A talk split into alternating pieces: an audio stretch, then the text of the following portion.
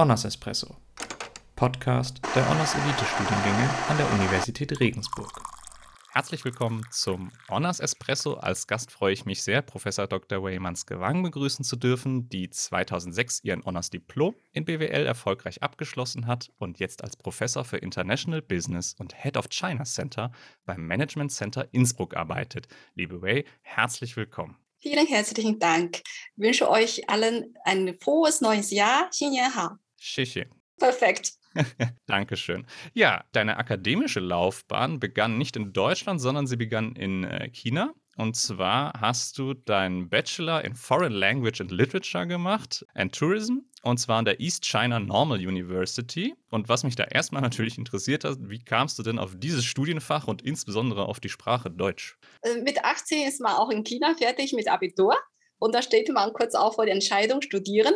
Vielleicht, äh, wenn man hier inzwischen schon erfahren hat, in China gibt es eine sehr, sehr strenge äh, diese Verfahren, bis man zum Studienplatz schafft. Äh, ich hatte relativ gute Abitur und auch diese Aufnahmeprüfung und dann steht quasi alle Türen möglich, ich kann alle Fächer studieren und an auch recht gute, renommierte Universität. Aber dann ist die Frage, was studiert man? Ja, wahrscheinlich auch, so wie hier jeder stellt. Und dann äh, die Orientierung damals ganz einfach, äh, studiert was, was, was man später eine gute berufliche Zukunft hätte. Und äh, tatsächlich zu diesem Germanistik-Studiengang, weil Sprache war damals ziemlich heiß begehrt in China, könnte man sich vorstellen, vor ach, 25 Jahren. Ja? Und äh, Foreign Language ist immer so begehrt, damit man, später auch eine gute berufliche Zugang hätte. Und da äh, war äh, ziemlich gute Möglichkeit. Und die Entscheidung tatsächlich kommt von meinem Vater. Ja, da wird sich jetzt wahrscheinlich die Studierende hier sagen, oh, wie, wie? das ist in China ziemlich normal, dass die Eltern da mitentscheiden, auch wenn man 18 ist, auch wenn man vielleicht 40 ist, die Eltern entscheiden mit.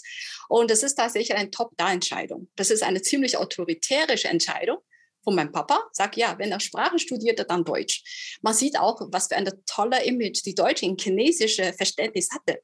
Deutsch einfach toll. Deutschland Wirtschaft ist gut. Gut, dann machen wir das. Man sieht auch da drin eine autoritäre Entscheidung. Äh, zum Schluss auch kann sein zu einem sehr effektiven, guten Ergebnis kommen. Ich bin heute sehr dankbar für diese äh, Start damals in China, Germanistik studiert zu haben. Hm, äh, sehr interessant. War Ihr Vater zu dem Zeitpunkt schon mal in Deutschland gewesen oder war das wirklich nur das Image? Nein, da gab es in der Geschichte irgendwann in der Zweiten Weltkrieg, mein Papa hat eine Tante, äh, wo eine deutsche Arzt äh, geheiratet hatte, aber nur so in, in ferne äh, Erinnerung. Das ist doch schön. Äh, schön zu hören, dass dieses Image damals äh, zu dieser Entscheidung führte und dann haben sie den Bachelor, äh, hast du den Bachelor ja auch zu Ende geführt und hast dann auch angefangen zu arbeiten als Travel Manager. Was genau beinhaltete das? Genau.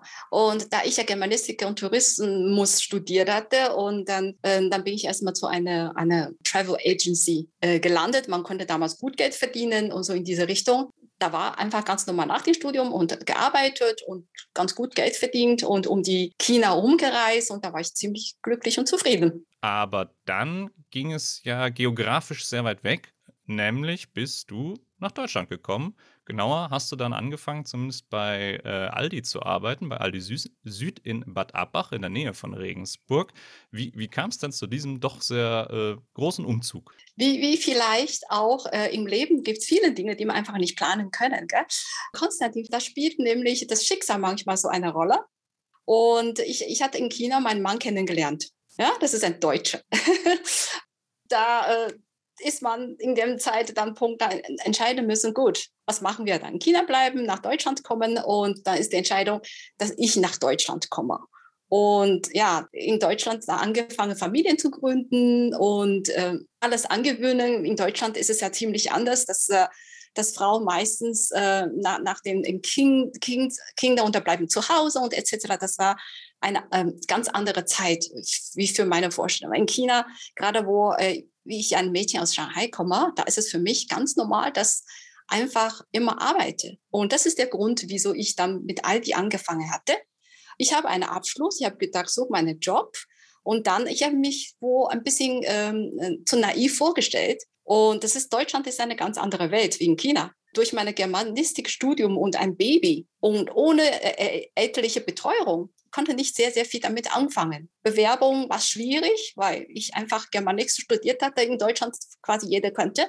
Und Chinesisch war damals nicht so gefragt. Und ich habe mich beworben, hatte Glück und all die das einzige eigentlich Bewerbung, die, die ich als Zusage bekommen hatte. Dann bin ich da hingegangen. Ich habe eine neue Filiale gegründet und bin hingegangen und damit habe ich angefangen. Und das ist die Zeit, wo der Soniman auch mit äh, in den Kindergarten angefangen hatte. Da hatte ich mir ein bisschen Zeit und habe gesagt, okay, ich will jetzt mal ein bisschen raus. Und dann, da Aldi mich genommen hat, und da habe ich dort angefangen. 2002, wenn ich richtig liege, hast du dann angefangen an der Universität Regensburg einen Diplom zu machen ich danke Aldi sehr, damit äh, danach ich merke, okay, gut, äh, vielleicht lebenslang hier zu bleiben, ist nicht unbedingt mein Ziel.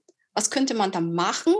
Äh, bei Aldi habe ich gemerkt, okay, ich kann doch vielleicht ein bisschen weitermachen und ich habe auch erkannt, ohne Qualifikation aus Deutschland kann man in Deutschland nicht viel machen. Das waren meine Erkenntnisse. Gut, dann heißt wieder von Null anfangen. Ich war 28. Unser Sohn damals ging, äh, ich glaube, noch in den Kindergarten und dann habe ich gesagt, okay, dann ähm, starte ich mal nebenbei. Arbeiten ist schwierig mit dem Kind, aber studiert, da habe ich meine Freiheit. Ich kann meine Zeit einteilen. Da ist es der Anfang, die angefangen zu bewerben. Und mein Ziel war Anfang tatsächlich äh, nicht die Universität Regensburg, weil ich wollte zur Fachhochschule ich, äh, das gibt es in China nicht, dieses System, aber ich habe hier kennengelernt, oh, Fachhochschule, habe ich gedacht, okay, ich will gerne arbeiten, dann gehe ich zur Fachhochschule. Aber die Fachhochschule-System für eine Bewerber, nicht äh, deutsche Bewerber, es war so kompliziert, die ganze Anerkennungsmodus, was auch immer, das hat so viel Zeit oder so viel Schwierigkeit äh, so, so vorgewiesen. Deswegen habe ich gesagt, ich frage mal bei Universität. Und da habe ich eine sehr, sehr nette Beamte, Herr Kurik, ich kann mich heute noch so nett an ihn erinnern. Ich glaube, ihn gibt es immer noch, oder? An der Uni. Und da habe ich gesagt, okay, da bleibe ich, da studiere ich. Äh, du kanntest ja schon Universität in äh, China und äh, Universität in Deutschland. Was würdest du sagen, fiel dir so auf, war anders? Ich war mit 28 nochmal gestartet. Da ist es schon ein bisschen andere Lebenserfahrung im Vergleich mit vielen auch hier Studierenden mit 18. Und zweitens äh, ist es auch wieder schwierig, mit der Fremdsprache zu studieren äh, abgesehen noch von vielen Dialekten, von vielen unserer geschätzten Professoren, äh, da haben, äh, haben wir nicht Deutsche schon zu kämpfen. Aber dadurch, dass ich schon eine äh, gute Voraussetzung, die sprachliche, nämlich die Voraussetzung hatte, ich tue mir schon sehr leicht. Und aber ich habe auch beobachtet, viele chinesische Studierende, die Kommilitonen mit mir damals, die tun sich sehr schwer. Eben wegen dieser sprachlichen äh, Barriere. Ich kann dich auch beruhigen auch ich, der nicht aus Bayern stammt, habe äh, durchaus Probleme bei einem starken Oberpfälzer Dialekt oder sonstigen bayerischen äh, Mundarten manchmal zu verstehen, was von mir verlangt wird. Ist das. Äh, aber ist es bereichend, hier das zu erleben, gell? Wie bist du denn auf den Honors Elite Studiengang aufmerksam geworden? Das war, glaube ich, noch letztes Jahr vom Vordiplom. Ähm, ich hatte meine Vordiplom eigentlich in zwei Semester schon, schon abgeschlossen. In zwei? Äh, Ich glaube, ich hatte heute noch Rekord an der Uni Regensburg. Aber das lag auch daran, ich, ich, ich war naiv oder, oder ich hatte keinen wirklichen Plan, was zu machen ist. Und ich habe einfach gemacht, alles, was ich denke, machbar. Und da war bei Vordiplom in damaliger Zeit war nicht ganz so viel Fächer, war große Fächer. Und auf einmal war ich fertig. Und dann habe ich gedacht, okay, super. Und da wollte ich weitermachen. Da hatte ich in der Zeitung, das war der Zeitpunkt in der Zeitung, einen Artikel gelesen über das Programm. Damals war noch Programm. Und da war über eine Studierende, hm, den Namen habe ich heute vergessen, Gerhard oder so, ganz, ganz am Anfang. Oh, ich, ich hatte mit großen Augen und Bewunderung. Ich sage, oh, das wäre wenn ich auch mal so eines Tages zu Elitenstudiengang irgendwie gehört. Das liegt wahrscheinlich auch damit, weil Chinesen, die haben mit diesem Wort Eliten immer sehr positive Attitüde. Nicht so wie in Deutschland, wenn man über Elite redet. Das habe ich später auch begriffen, äh, warum man Distanz zu diesem Wort hat. Aber für Chinesen, also man bewundert solche Leute, äh, man möchte gerne dazugehören. Und äh, noch zusätzlich dazu, der Herr, Herr Dowling war damals bei uns schon sehr, sehr bekannt und beliebt. Er wirbt auch für dieses Programm da habe ich mir dann gedacht, ich habe mich einfach nicht so sehr getraut. Ich habe ihm dann eine E-Mail geschrieben, sehr vorsichtig, wo mit sehr, sehr viele äh, grammatische Fehler. Aber er, er hat sehr nett, äh, das war Ende von meinem Vordiplom, er hat, hat sehr, sehr nett äh, geantwortet, hat mich sehr, sehr motiviert und sagt, einfach mal bewerben. Da habe ich ja auch getan. Wie war dann das Ankommen im Honors-Programm für dich? Ich spüre oder ich fühle mich immer mit Stolz, Dankbarkeit und auch ähm, eine, eine Freundschaft habe ich abgeschlossen. Also ich habe heute noch, äh, noch, noch äh, Kontakte mit einigen, weil in unserem Programm, kann mich noch gut erinnern, äh, war elf Studierende und zwei Mädels. Eine ist Karin Faunsch. Mit heute, heute bin ich mit Karin noch in so eine gute Verbindung. Wir hatten zum Essen miteinander telefoniert. Sie ist inzwischen in München und äh, ihr Mann äh, ist auch aus Honors Programm. Das ist, ich glaube, das erste Honors Paar. Inzwischen mit drei Honors Babys. Na, das ist was, gell?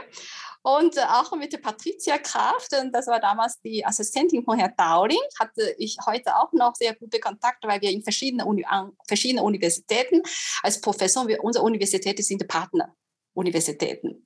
Und auch mit der Claudia äh, Doblinger, äh, wir machen unterschiedliche Gastvorträge und sind in gute Kontakte. Und auch viele, viele anderen, ähm, auch später dazu gekommen war. Also Honors ist es eine Marke, eine Reputation und ist eine Familie, ist ein Netzwerk. Wem würdest du denn empfehlen, den, dem Honors-Programm zumindest zu versuchen? Ich glaube, zwei Wörter. Erstens mal können. Weil Honors verlangt einiges. Zusätzliches. Ja? Und die Studenten müssen schon können, also die Belastbarkeit, Belastungen so etc., das muss man schon schaffen. Und zweitens, ich glaube, es für mich ist doch wesentlich wichtiges Wollen. Äh, auch in meinen damaligen Zeiten äh, gab es schon einige, eine kenne ich aus, aus, auch aus Shanghai, aus China. Und sie war super und sie will aber nicht. Ne? Da gibt es auch solche Leute. Deswegen haben wir gedacht, und das ist einfach auch ein, äh, eine Kombination, wer eine will, eine auch kann. Und diese extra Meilen zu gehen, diese Neugier, diese zusätzliche was zu leisten und dann denke, das wäre jemand richtig für Honors-Studiengang. Dann erfolgreich hast du dann dein Diplom abgeschlossen und hast dann ja angefangen zu arbeiten bei der Maschinenfabrik Rheinhausen äh, hier in Regensburg und hast da verschiedene Positionen inne gehabt, zuletzt Project Manager. Wie kam es dazu, dass du dann bei der Maschinenfabrik Rheinhausen angefangen hast zu arbeiten? Da finde ich, da spreche ich vielleicht für viele äh, auch weibliche Studierende oder Honor-Studierende. Und in vielen Entscheidungen im Leben ist es man nie frei, gerade als Frau. Und äh, ich war fertig mit dem Studium, war unser Sohn ist noch, glaube ich, in der Schule und mein Mann arbeitet, ja, kann ich weg. Und dann war natürlich dieser Radius schon relativ klein. Da muss ich irgendwie in der Nähe von Regensburg bleiben. Und dann gibt es halt ein paar sehr bekannte Unternehmen, habe mich vorher auch ein bisschen beworben und war nicht immer erfolgreich. Und da muss ich wieder zurückblicken, äh, das war auch wieder das Netzwerk vom Orders-Studiengang, hat mir geholfen, um diese äh, Start äh, bei den Maschinenfabriken Hausen zu ermöglichen. War deine Lernkurve dann schon so ausgereizt, dass du 2010 dachtest, jetzt möchte ich noch einen Doktor machen nebenher? Oder wie, wieso hast du dann angefangen, noch zu promovieren sogar nebenher? Diese Idee hatte ich schon zu promovieren, aber dadurch, als ich da also schon nach der, meinem Abschlussdiplom war, ich schon in einem Alter, da hat äh, damals der Herr Downing, kann ich mich noch sehr gut erinnern, damals mich beraten, äh, mit den Promotionen erstmal äh, ein bisschen Zeit lassen. Vielleicht wollte er auch sagen, weh, mach das lieber nicht. Äh, aber ich hatte das nie aus dem Kopf geschlagen. Ich weiß nicht, ob das mit der asiatischen Wurzel zu tun. Ich kenne auch einige inzwischen meine Studierende aus Korea, aus anderen Ländern, die haben irgendwie das als Ziel. Vielleicht ist das halt Prestige, ich weiß es nicht. Und 2010 kam auch eine Gelegenheit, weil ich hatte ein Thema. Äh, das ist mit meiner Arbeit in, in, in Verbindung über Energieversorgung in China. Also besser könnte das gar nicht sein. Professor Genosko äh, in Ingolstadt hat mich dann sehr, äh, ja, sehr netterweise äh, aufgenommen. Da habe ich gestartet, ohne viel Gedanken darüber gemacht zu haben, berufsbegleitend zu promovieren. Das passierte mir im Leben öfters. Ich hatte äh, keine Vorstellung, naiv reingegangen, aber zum Schluss war das vielleicht auch gar nicht so schlecht. Den Tipp sollte man sich vielleicht merken, ja. Das ist auch ohne großartige Vorbereitung sowas einfach mal funktionieren kann. Just do it. Das ist doch sehr schön, weil 2015 hast du es dann ja auch äh, entsprechend fertig geschafft. Aber bist jetzt wieder in die akademische Welt gewechselt. Und zwar sogar nach Österreich, also in ein vollkommen fremdes Land aus, aus der bayerischen Sicht. Wie, wie kam es denn dazu, dass du zum MCI nach Innsbruck gewechselt bist? Nach der Promotion ähm, habe ich auch schon gleich angefangen mit Lehraufträgen in Regensburg, weil ich, ich schon ein bisschen in diese Richtung dachte. Und ich war bis dorthin auch schon ziemlich, ziemlich lange ähm, bei der MR. Und in der Tat ist die Lernkurve auch ein bisschen flacher geworden. In der Gleichzeit ist unser Sohn auch immer älter geworden. Irgendwann ist alt genug, äh, ist da ausgezogen. Und irgendwann ist mein Mann auch fertig mit äh, seinem Berufsleben und dann war ich dran. Und so, so, so ist die Freiheit wieder zurückgekommen ja, für alle, alle Studierende. Äh, es gibt verschiedene Planungsmodell in der Familie, gerade für Frauen. Ich denke, vielleicht hören auch einige unserer Studentinnen zu. Ne? Es für Frauen ist tatsächlich nicht einfach. Und zusätzlich, wenn man noch eine äh, ausländische ja, äh, Herkunft und sowas hat, äh, da haben wir überlegt, okay, was kann, könnte ich machen? Ich hätte natürlich ein bisschen dann gesucht und da kamen auch unterschiedliche Möglichkeiten. Entweder ziehe ich zurück nach China, und wo China in der Zeit auch wahnsinnige Wachstum und spannende Themen gab oder äh, in Deutschland weiter, aber dann könnte ich auch ein bisschen weiter in Deutschland suchen. Dann zum Schluss, mein Mann und ich, wir haben uns dann gesagt, okay, Österreich wäre doch eigentlich ganz spannend. Es ist weder Deutschland noch China. Da ist es für uns beiden was Neues. und äh, äh dazu kam noch die MCI. Die MCI ist, ich weiß, ob alle Studierende kennen. Es ist eine sehr dynamische Hochschule. Es ist eine unternehmerische Hochschule. Und diese Hochschule ist so international, und diese Hochschule hat Interesse, ein China-Center zu gründen. Und deswegen dachte ich, okay, das ist genau, was ich machen möchte. Und dann bin ich mit meinem Mann, wie du sagst, vorletztes Jahr, September, hierher gezogen. Hättet ihr euch für China entschieden? Wärt ihr überhaupt nach China gekommen zu dem Zeitpunkt? Das ist eine gute Frage. Ich auf jeden Fall. Ja, als chinesischer Staatsbürger. Mein Mann, ich weiß es nicht, ob die dann schon mit der Quarantäne angefangen hatte. Äh, ja, ich glaube, das, das war schon Quarantäne. Das wäre aber, aber wenn, wenn, wenn ich einen Job bekommen hätte, hätte ich bestimmt einen Weg dorthin gefunden. Ne? Also muss man Quarantäne machen. Und äh, ich, ich, ich bin jetzt auch schon äh, anderthalb Jahre fast äh, an MCI. Ich hatte noch keine einzige Studierende Präsenz gehabt. Ich freue mich, nächste Woche starte ich meine Ökonomievorlesung, nämlich mein Mitstudierender. Schauen wir mal, ob das äh, Omikron uns lässt. Ich drücke die Daumen, dass du auch mal deine Studierenden zu Gesicht bekommst, in echt. Und wir sind nicht nur hoffentlich bald mit der Corona-Pandemie durch, sondern, was ich jetzt schon mal sagen kann, wir sind dann auch mit der Folge so langsam durch. Liebe Ray, vielen, vielen lieben Dank für deinen super interessanten Einblick. Und damit verabschiede ich dich vom Honors Espresso. Vielen Dank für deine Zeit. Vielen Dank, Konstantin, auch hier für diese wunderbare Initiative, äh, dass wir auch äh, unter uns, die Honors-Studierende, auch Alumni miteinander vernetzen und kennenlernen, auch das in der Corona-Zeit, was uns einfach unterschiedliche Lebensläufe teilen. Und ich hoffe auch bald, dass wir uns auch live sehen können.